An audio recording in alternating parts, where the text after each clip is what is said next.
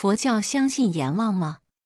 从大体上说，佛教是相信有阎王的，因为在许多的佛经中都可见到阎王的记载，例如《中阿含经》卷一二《天使经》。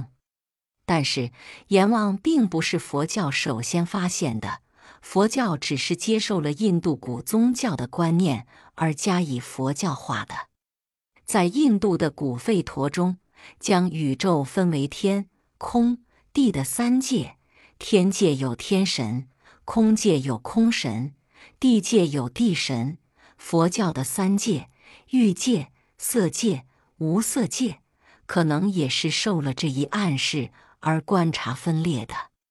至于阎王，在《吠陀经》中称为耶摩，要么他本是天神，后来转为人类的第一祖先、第一死者，但是他在天上，所以离句吠陀相传说，人死之后至天上第一面业的，就是耶摩及司法神婆楼那。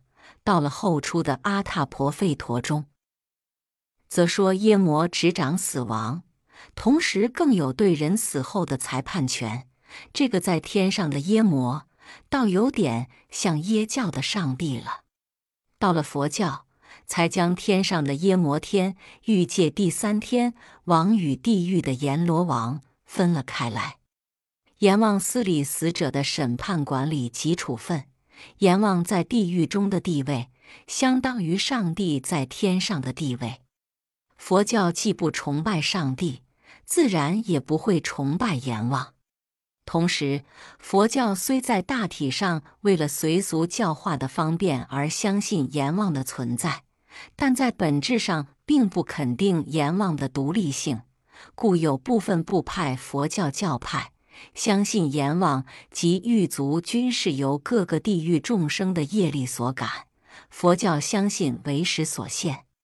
再说，正信的佛教也不承认人死之后必须经过阎王的审判，在大体上只承认鬼道及地狱道的众生与阎王的职权有关。至于阎王派了狱卒来捉拿将死的人，那是民间的传说。